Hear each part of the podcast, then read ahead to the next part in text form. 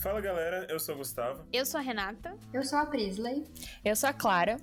E esse é o Papo NBs. Bom, acho que primeiro a gente precisa esclarecer sobre essas novas vozes aqui na nossa abertura. Sim, como a gente disse no episódio anterior, o Papo agora faz parte de um projeto de extensão, o que significa que além da minha voz, da Renata, do Pablo e da Audrey, que vocês já conhecem, muita gente nova também vai começar a aparecer.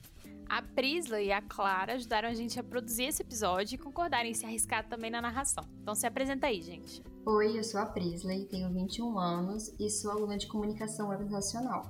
Oi, eu sou a Clara, tenho 22 anos e sou aluna de psicologia. Bem-vinda, gente, sério. A gente só queria falar que a gente tá muito feliz de ter vocês todas aqui. E feliz também com os rumos, né, que o papo tomou e vai, vai ser lindo tudo que a gente vai conseguir construir daqui pra frente. É, sejam bem-vindas. Obrigada, gente. Obrigada. No episódio de hoje, seguindo a série sobre cursos da UNB, a gente vai falar sobre engenharia.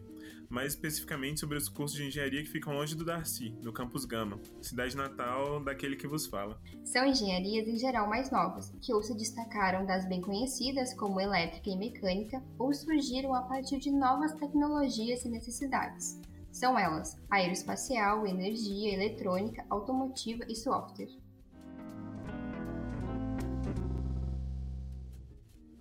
Como nosso primeiro convidado, a gente trouxe o professor Luciano Noleto para falar um pouquinho sobre a Faculdade do Gama como um todo. Ele é coordenador geral do campus e representa a FGA no Conselho de Ensino, Pesquisa e Extensão e no Conselho de Administração.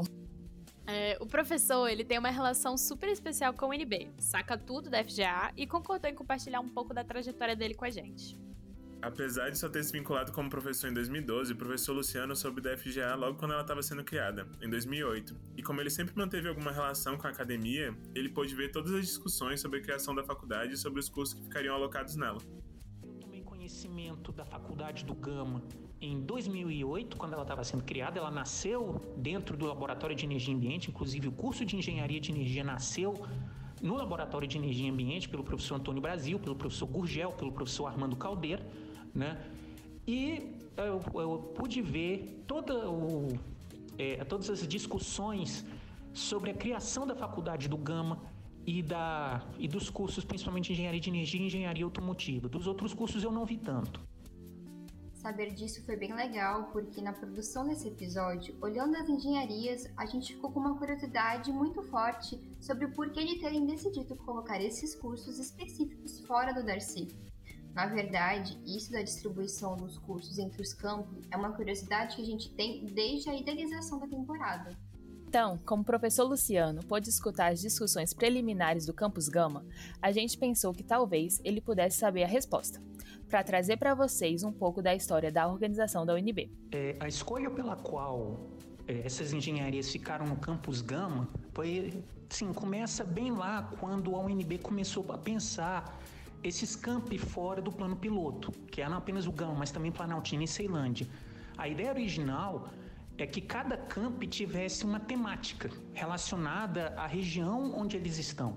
Tanto que, se você for ver, o campus de Planaltina, todos os cursos lá são da área de ciências agrárias, né? Gestão de agronegócio, esse tipo de coisa.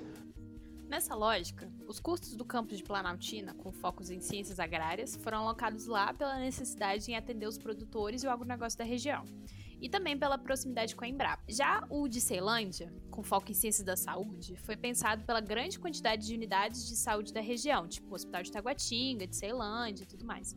E aí, com relação ao campus Gama, não foi diferente.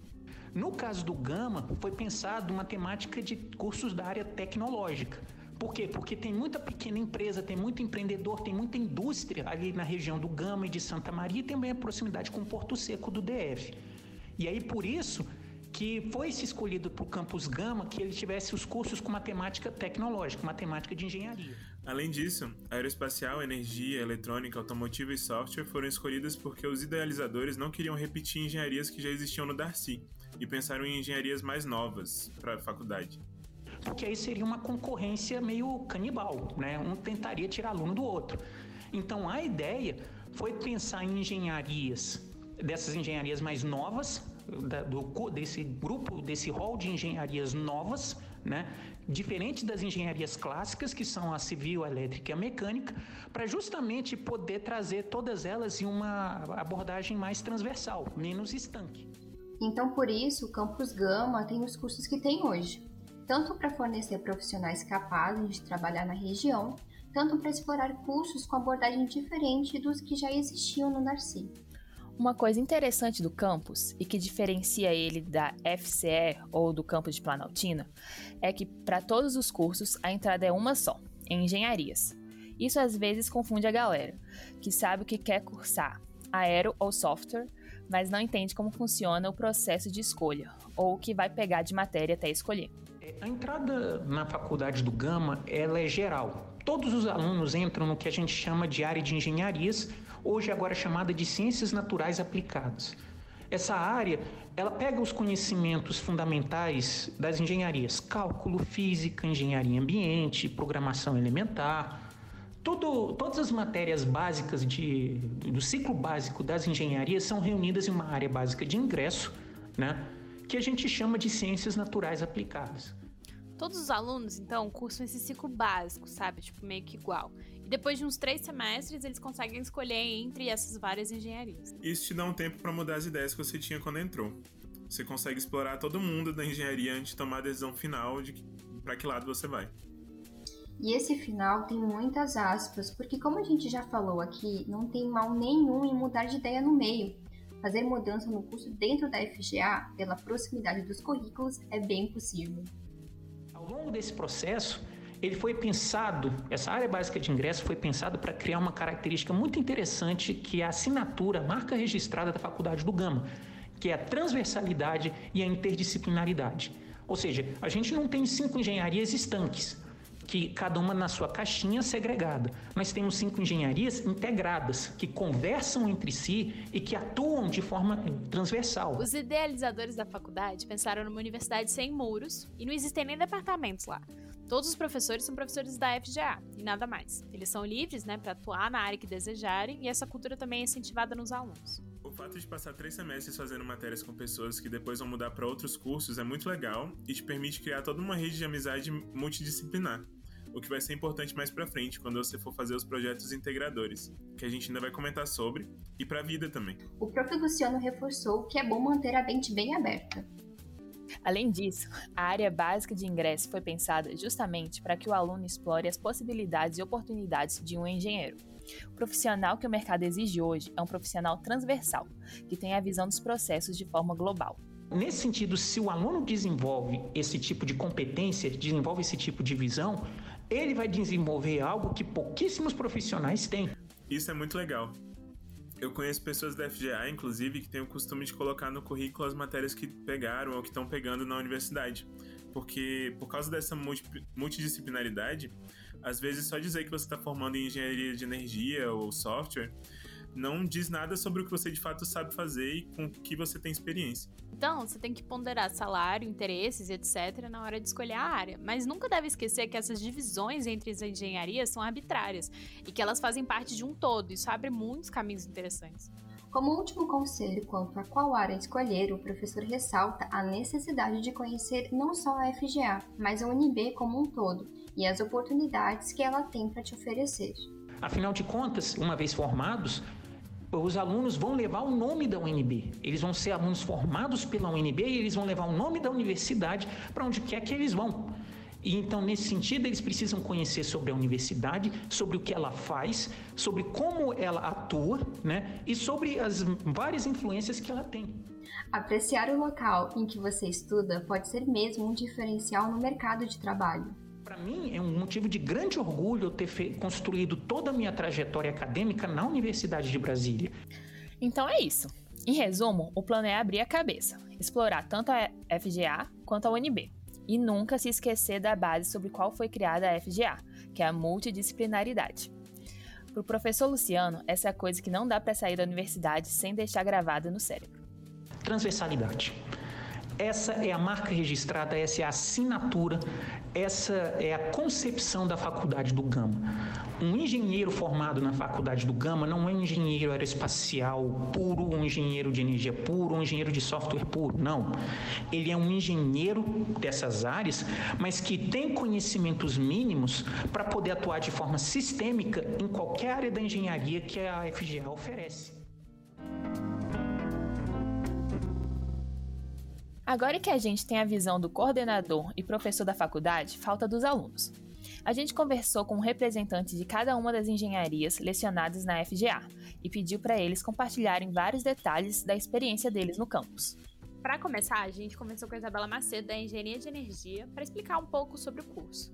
Primeiro, ela contou o que, que é, em tese, engenharia de energia. A engenharia de energia ela é uma área da engenharia que busca soluções para geração, transmissão e distribuição de energia.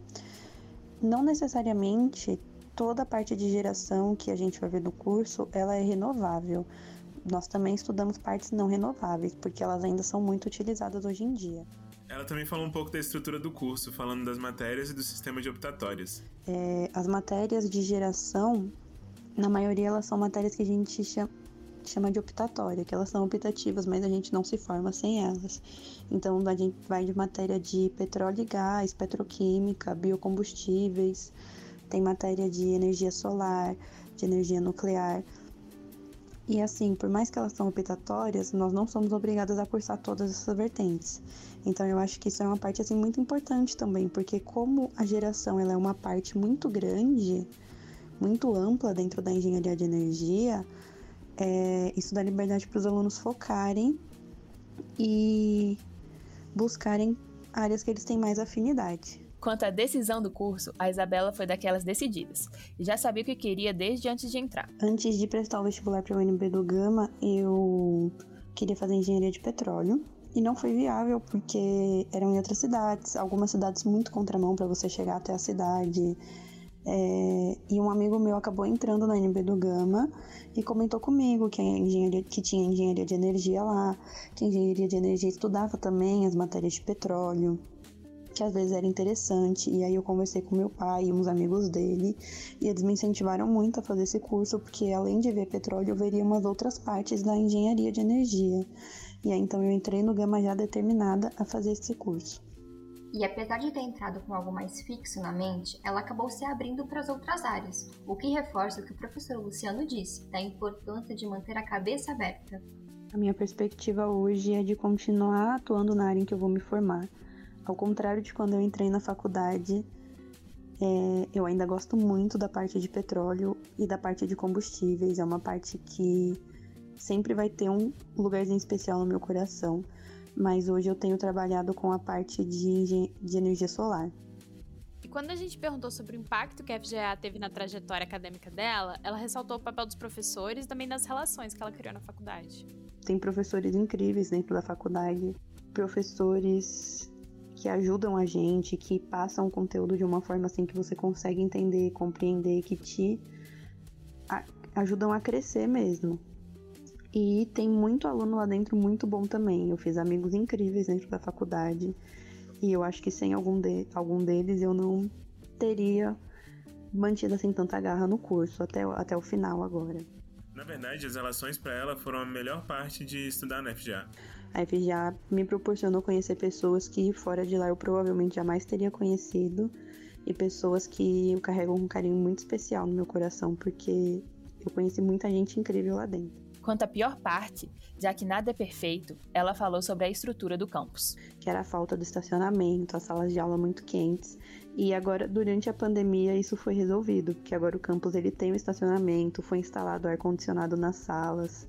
Então, assim, para o pessoal que vai começar a faculdade depois da pandemia, vai ser uma experiência muito melhor do que a que a gente tinha no começo com essa falta de infraestrutura. Camila Franco, que concluiu o curso de Engenharia Eletrônica recentemente e agora já está no mestrado, também explicou um pouco para a gente sobre o curso dela. Bom, a engenharia eletrônica é uma engenharia mais específica, mas que ainda engloba diversas áreas, sendo que a principal é de design de circuitos eletrônicos, dispositivos e circuitos integrados. a gente adquire conhecimentos sobre eletrônica analógica, eletrônica digital, sistemas embarcados, telecomunicações, sistemas de controle, instrumentação e várias outras áreas. A minha área de processamento de sinais, mais especificamente processamento digital de imagens aplicada à engenharia biomédica. Então, basicamente, o aluno ele deve ter conhecimentos básicos acerca dessas áreas após sair do curso e se aprofundar em uma dessas áreas ou mais. No fim do curso, ela acabou ficando um pouco na dúvida entre a carreira prática e acadêmica, mas com a abertura do edital para o mestrado e a mudança de estágio, tudo acabou ficando mais claro. Nesse estágio que eu, que eu tava, eu já não estava me adaptando muito, então eu passei no mestrado e foi isso. Quanto à melhor parte da FGA, a Camila concordou com a Isabela, ressaltando a possibilidade de fazer um networking pela convivência de várias pessoas de cursos diferentes na mesma faculdade, e também mencionando a possibilidade de pegar matérias de outros cursos. Uma coisa que eu gosto muito sobre a FGA é o fato de que, por ser um campo de cinco engenharias, a gente acaba pegando muita matéria com alunos de outras engenharias. Mesmo sendo da engenharia eletrônica, Camila chegou mesmo a trabalhar na área de software, com os conhecimentos que ela adquiriu na faculdade. Eu, por exemplo, fiz algumas matérias de software e até comecei a trabalhar com isso. Daí eu sempre contava com a assistência dos meus amigos de software quando eu tinha alguma dúvida e também ajudei amigos de outros cursos quando eles estavam pegando matérias de eletrônica ou trabalhando com eletrônica. Já na parte negativa de estudar na FGA, ela ressaltou também o estacionamento, assim como a Isabela. Todo mundo falando do estacionamento. Eu, eu lembro de ter ido lá antes da reforma e realmente era só o barro. Mas ela também comentou, infelizmente, de uma realidade muito séria e que precisa acabar na universidade como um todo. É ainda, infelizmente, ser mulher em um curso de engenharia. Durante a graduação, eu ouvi muitas piadinhas, dúvidas acerca da minha capacidade, indiretas, não só comigo, mas relacionadas às minhas colegas, o que é um problema que infelizmente ainda nós enfrentamos nas áreas das exatas. Eu só queria falar nesse contexto que, tipo assim, isso é uma coisa que a gente vê, na verdade, em vários, vários cursos, né? Tipo, várias, vários convidados que a gente já conversou e tal, no papo, falaram sobre essa situação. Porque a academia, como um todo, é um ambiente muito machista. Ainda. É machista, é racista, como um todo. Inclusive, se os ouvintes quiserem saber um pouco mais, volta lá no episódio da segunda temporada, o episódio 4, se não me engano, que é Mulheres na Ciência. A gente comenta um pouco sobre isso. Continuando com o curso de Engenharia de Software, a gente convidou o estudante Paulo Gonçalves para explicar para a gente o que, que é que eles fazem. E a Engenharia de Software em si, ela é mais focada no, na gerência de projetos, né? De, de projetos de software. Tipo, você, você ainda assim aprende a programar as coisas, mas você também tem matérias obrigatórias em, de, em que você precisa gerenciar um projeto de software, em que você precisa desenvolver um produto, criar uma documentação toda, fazer toda uma todos os passos que tem lá para você gerar esse produto. Então, boa parte do trabalho de software consiste em trabalhar em equipe e gerir projetos, ainda que tenha parte de programação, claro. Paulo escolheu software por causa da experiência dele no ensino médio, quando ele programava alguns jogos. Antes de eu entrar na NB, no ensino médio, eu fazia uns, uns joguinhos bem, bem besta mesmo, bem idiota. Só que eu meio que gostei de programar, eu, eu vi que, que tinha lá e eu só, só entrei para já escolher engenharia de software. Como dica para as pessoas que não têm certeza de qual engenharia escolher, ele fala das chamadas matérias vitrine, que são matérias representativas de cada curso e que são dadas logo nos primeiros semestres, antes da escolha. A de engenharia de software, a matéria vitrine é chamada de desenvolvimento de software. Eu acho que você pega ela no segundo semestre. Que aí ele vai ter uma noção de quanto que, que você. Que, que você. Como é que vai ser o curso, né? Você também pode sempre perguntar para as pessoas do curso. A galera é sempre aberta para conversar, tirar dúvidas, é bem solícito. A gente também perguntou para o Paulo qual era a perspectiva dele para o futuro. A minha perspectiva é conseguir sair do Brasil e ir para o Canadá, conseguir trabalhar na área de inteligência artificial. E sobre o impacto da FGA no percurso acadêmico dele, ele apontou o incentivo à autonomia. Então, a FGA te, te ensina bastante a você aprender a se virar a fazer, a solucionar os problemas que você consegue você encontra, né? Hoje, ele estagia na área de Big Data e acredita que a FGA contribuiu justamente por ter ensinado isso, a aprender a se virar. Consegui um estágio que trabalha na parte de Big Data, né? Que eu quero usar para poder depois usar em inteligência artificial. E eu acredito que a FGA me ajudou bastante no fato de que, tipo, tinha muita coisa que eu não, não sabia, né? Quando comecei o estágio. Mas a FGA me, meio que me deu uma confiança de falar, não, beleza, eu não sei, mas eu sei pesquisar e a, aprender por mim mesmo, entendeu? E aí eu fui. Tamo aí ainda, entendeu? Então, eu gosto dessa parte da FGA, que você consegue. Depois você aprende a se virar, a fazer as coisas que você precisa, sem precisar muito da ajuda de, de, de terceiros, assim. Para o Paulo, as melhores partes da FGA são os professores, as EJs e os laboratórios. E como você todas pra, quase todas as matérias são projetos, você, você pratica. Para mim eu acho melhor isso, que você pratica as coisas que você aprendeu. E a outra são as EJs que tem e os laboratórios que você pode ter. A EJ de software de lá é a orquestra, que eles trabalham com gamificação, se eu não me engano. O laboratório que tem o Lápis. E tem um laboratório de IA também. É, os dois também são ótimos. E a pior parte para ele é a distância, a poeira e alguns professores. Do curso de Engenharia Aeroespacial, a gente conversou com a aluna Emanuele Eikoff. É, atualmente eu trabalho como influenciadora digital e divulgadora científica no meu perfil Quebrando Inércia no Instagram. Vocês podem lá me seguir. É, além disso, é, eu trabalho com projetos de, de, iniciação científica, também já participei de equipes de competição de foguete, também sou astrônoma amador, então faço de tudo um pouco. É, então vamos lá. Primeiro a gente pediu justamente para ela explicar o que, que é o curso, né? O que, que é engenharia espacial, aeroespacial, o que, que eles fazem e tal. É, o engenheiro aeroespacial, ele vai solucionar problemas que envolvem a atmosfera e o espaço. Então, ele trabalha com projeto, desenvolvimento, teste, produção de aeronaves, naves espaciais e sistemas relacionados. A engenharia aeroespacial, ela tem é, dois, duas vertentes, digamos assim.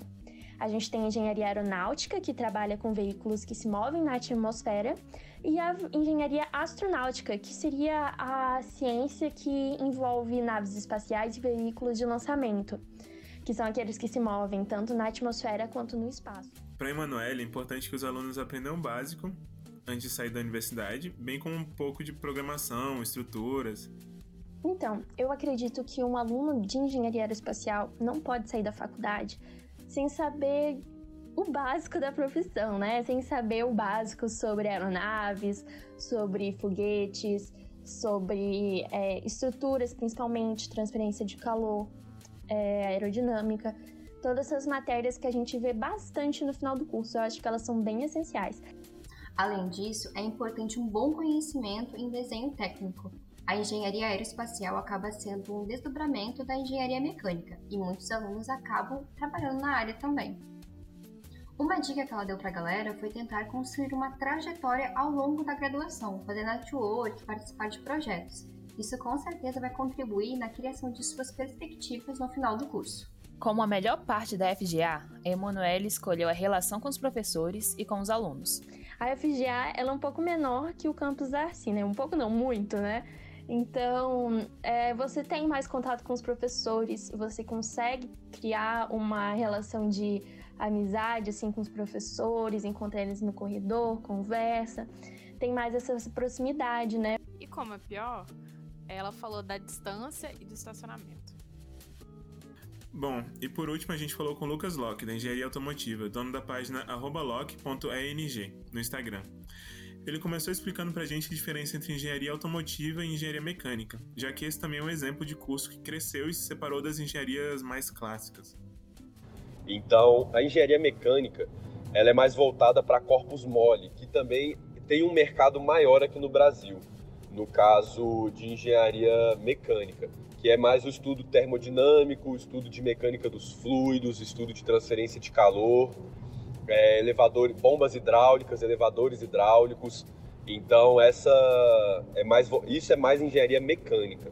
Já a engenharia automotiva é mais visto é, estruturas. No caso, por exemplo, um elemento mecânico que pode ser o eixo de uma transmissão ou engrenagens de uma transmissão, é, ou projeto de sistemas. No caso da minha matéria que eu fiz projeto de sistemas, a gente simulou uma suspensão de duplo A de um de um kart elétrico.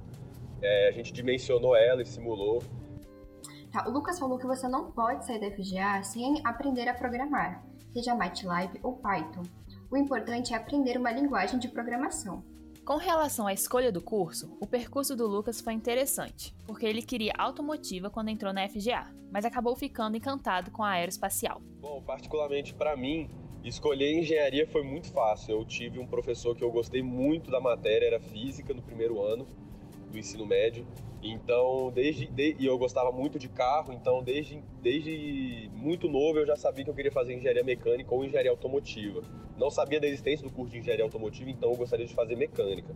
Só que aí, com o passar do tempo, acabou que eu não conseguia a nota para engenharia mecânica e eu vi que tinha nota e eu vi que tinha nota para o curso de engenharia automotiva. E aí eu decidi entrar no Gama e aí lá, aí que é engraçado, lá eu não sabia se eu queria fazer engenharia automotiva ou engenharia aeroespacial, porque eu achava muito massa engenharia aeroespacial, mas eu achava que era algo que ia ser muito impossível, as matérias muito difíceis. Então acabou que, que eu não fiz engenharia aeroespacial e decidi fazer engenharia automotiva. Até hoje ele tem um pouco de dúvida entre as duas, mas, como a gente já tinha indicado, fazer dupla graduação é super possível. E o Lucas deu dicas preciosas com relação à construção de um percurso acadêmico, principalmente se o seu objetivo, como o dele, é continuar a vida acadêmica fora do Brasil. Que é muito importante você já entrar na, na universidade com um pensamento de encostar em algum professor, procurar os professores para te ajudarem, porque na UNB existe muito conversa de professor com professor de outros países. Então, através, ah, por exemplo, você com contato com um professor, ele pode te arranjar alguma oportunidade de fazer um semestre fora, talvez fazer um TCC fora, às vezes até um estágio fora pode ser arranjado. É, existe um programa também chamado BRAFTEC, que é Brasil França Tecnologia, que dependendo do professor, é o professor Sebastião, a professora de aeroespacial e a professora Rita, de automotiva, são os professores que são responsáveis por enviar esses alunos. Então, dependendo de como for a sua relação com esses professores, fica muito mais fácil. Nos pontos positivos, ele falou do crescimento constante da FGA e da estrutura da faculdade e ressaltou que a, a qualidade de ensino dos professores, que estão sempre engajados para melhorar os currículos. O curso de engenharia automotiva, por exemplo, o curso, o currículo foi atualizado em 2018 e é um currículo muito bom, muito bom, extremamente bom. Eu não sabia disso mas eu fui pesquisar de fazer mestrado fora e as matérias que são dadas em mestrado, muitas das matérias a gente já aprende a introdução dela na faculdade. Então a gente não chegaria cru no, no mestrado, sem saber o que, que o professor está falando, tendo que aprender do zero. Já tem um conhecimento antes, já tem um ensinamento antes. Então isso eu achei sensacional. Eu não posso, não posso reclamar de nada do currículo de engenharia automotiva atual do curso do Gama.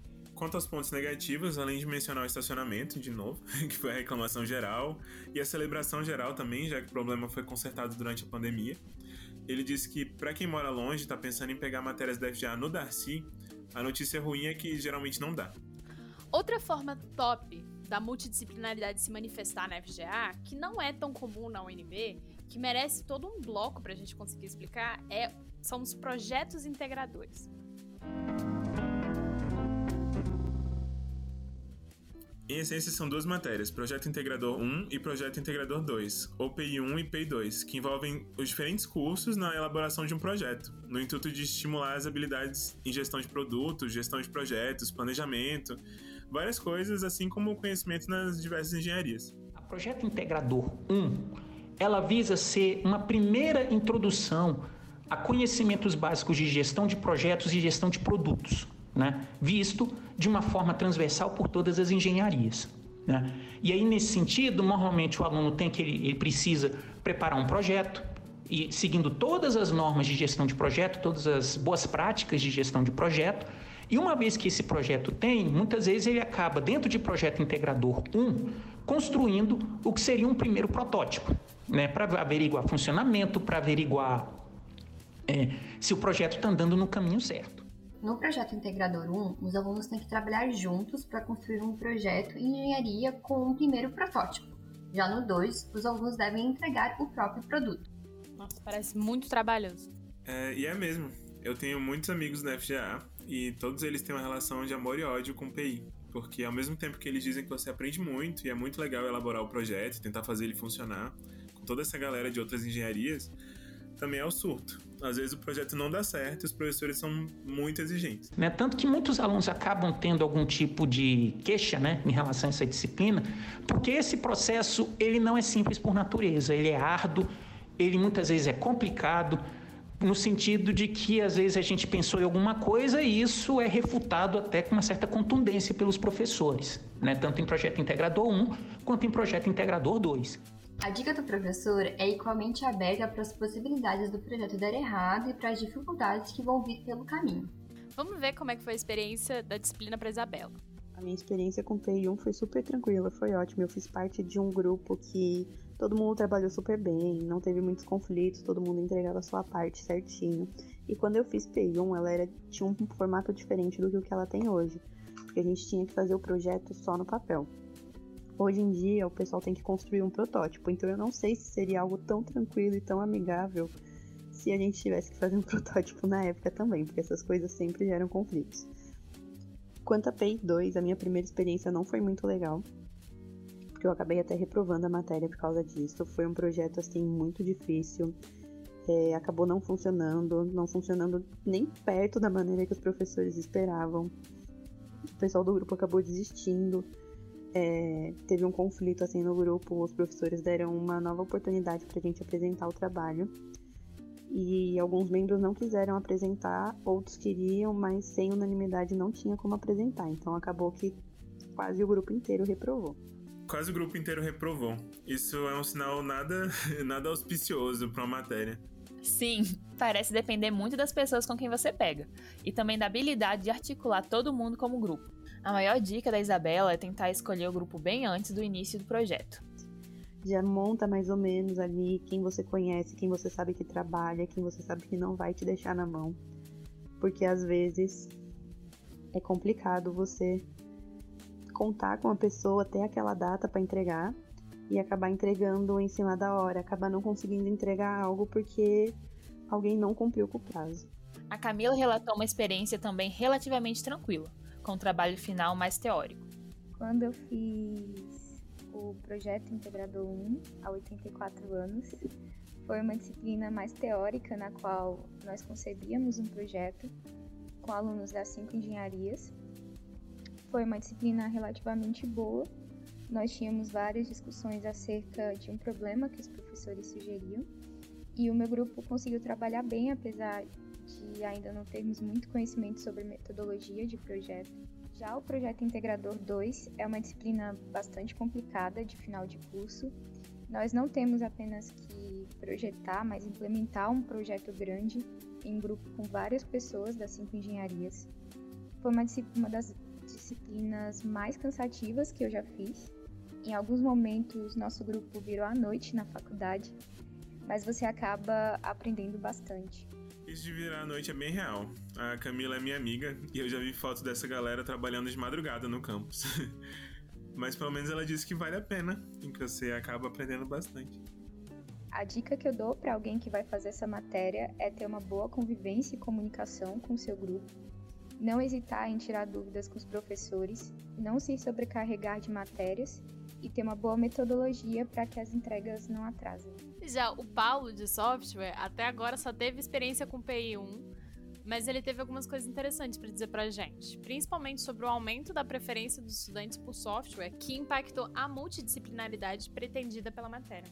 Tá começando a ter um problema essa matéria, que é o fato de que todo, a maioria da, da galera da FGA tá sendo só de engenharia de software, né? Então, tá ficando complicado de fazer alguns projetos mais, mais físicos, né? Tipo, eu falo físicos, tipo, ah, você construir algum tipo de máquina, essas coisas. Porque tá, tem muita gente de software, e aí os grupos, acho que são de sete pessoas.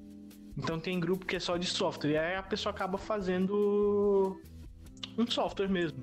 O que antes era mais mais interessante era você, literalmente, integrar todas as engenharias. Então, Como dica, ele deu uma que se aplica, segundo ele, não só para PI 1 ou 2, mas para todas as matérias de software, já que geralmente são feitas em grupos. então, assim, desde o primeiro semestre, guarda o nome das pessoas que fazem alguma coisa, que fazem um trabalho, para você continuar com essas pessoas. Tem algumas matérias que é complicado você ficar sem alguém, sem fazer alguma parte do, do trabalho. Porque são grandes, cara. São grandes os trabalhos. São grupos de sete pessoas. A Emanuele também teve experiência de PI no EAD nos últimos semestres, mas ela pegou os dois, diferente da Isabela. A experiência foi bem diferente da usual, mas mesmo assim foi bem desafiadora. No primeiro semestre foi um pouco difícil porque é, todo mundo ainda estava se adaptando, né, com o ensino à distância. E foi corrido, foi sofrido, assim, porque é, as atividades que foram propostas foram bem desafiadoras, né? A gente teve dois projetos, mas assim, a gente conseguiu desenrolar bem, né? O meu grupo foi bem unido, deu tudo certo. O projeto Integrador 2 também foi, assim, bem corrido, foi bem tenso. Não é uma matéria fácil, gente. Realmente, essas duas matérias, elas são bem desafiadoras. Ela recomendou o mesmo que os outros: montar um grupo bom com pessoas que você conheça. Também falou que acabou aprendendo muito. Eu acho que a chave na, F- na FGA são as relações. Se você construir uma boa rede de amizade, a galera comprometida e tudo mais, eu acho que você acaba não tendo tanto problema assim, né? É, com o PI, além só do surto, né? De montar todo um, pro- um produto, um projeto final. enfim. Mas é, a minha experiência foi, é, digamos que, ok. Não foi extrema, mas também não foi muito maravilhosa, mas foi ok, entende? É, no final deu tudo certo, o projeto saiu, aprendi muito. Gente, você aprende, acaba aprendendo muito, muito mesmo. Então, assim, foi legal, foi legal. É, por fim, o Lucas contou um pouco da experiência dele com PI1, que ele fez ainda no presencial. Ele ainda não cursou PI2. Ele falou bastante dos aspectos positivos, mas concordou com os outros no fato de que a matéria pode dar uma dor de cabeça e que o grupo faz toda a diferença. Foi uma matéria bem bacana, assim, é muito bom você fazer um projeto realmente, é bem legal, ainda mais porque a gente teve que realmente criar o produto, não teve que só fazer o projeto dele, teve que realmente fabricar. É, no meu semestre a gente fez um, tritura, um, um separador barra triturador de garrafas PET. Você colocava a garrafa e ele identificava se ela tinha cor ou não e ele separava pro, pro triturador. É, é uma matéria muito bacana, mas eu confesso que é uma matéria que dá uma dor de cabeça gigantesca, porque ainda mais PI1, porque PI1 você faz o grupo com a sua turma, então são 30 alunos, só que todo mundo sabe que grupo com muita gente sempre é pouca gente que faz e muita gente surfa na onda dos outros e só é- vira mochila e é carregado. Infelizmente não era para isso acontecer, mas acontece e muito na faculdade. Então, PI1 é uma matéria muito massa que pode ser muito bem aproveitada, mas realmente é muito complicado quando você pega um grupo que não está disposto ou um grupo que é, não está com vontade de fazer o projeto e acaba que você se rala demais para conseguir uma nota razoável, um 5, 6, só para conseguir passar, porque no final das contas ninguém fez o projeto. E esse foi o episódio de hoje. Bom, se você tem alguma ideia de tema que acha que a gente deveria abordar depois e tudo mais, manda uma mensagem pra gente lá no arroba PapoNBase. Esse episódio teve áudios do professor Luciano Noleto, coordenador geral da FGA, e dos alunos Paulo, de software, Emanuele, de aeroespacial, Isabela, de energia, Camila, de eletrônica e Lucas, de automotiva. A produção foi feita por mim, Prisley, pela Clara, pelo Gustavo e pela Renata. O roteiro é do Gustavo, a edição é do fenomenal Renan Lisboa e a música é do André Crema. As redes sociais são da Audrey e as capas são do Pablo Schaufler. Bom, até semana que vem. Até mais, gente! Uhul. Falou!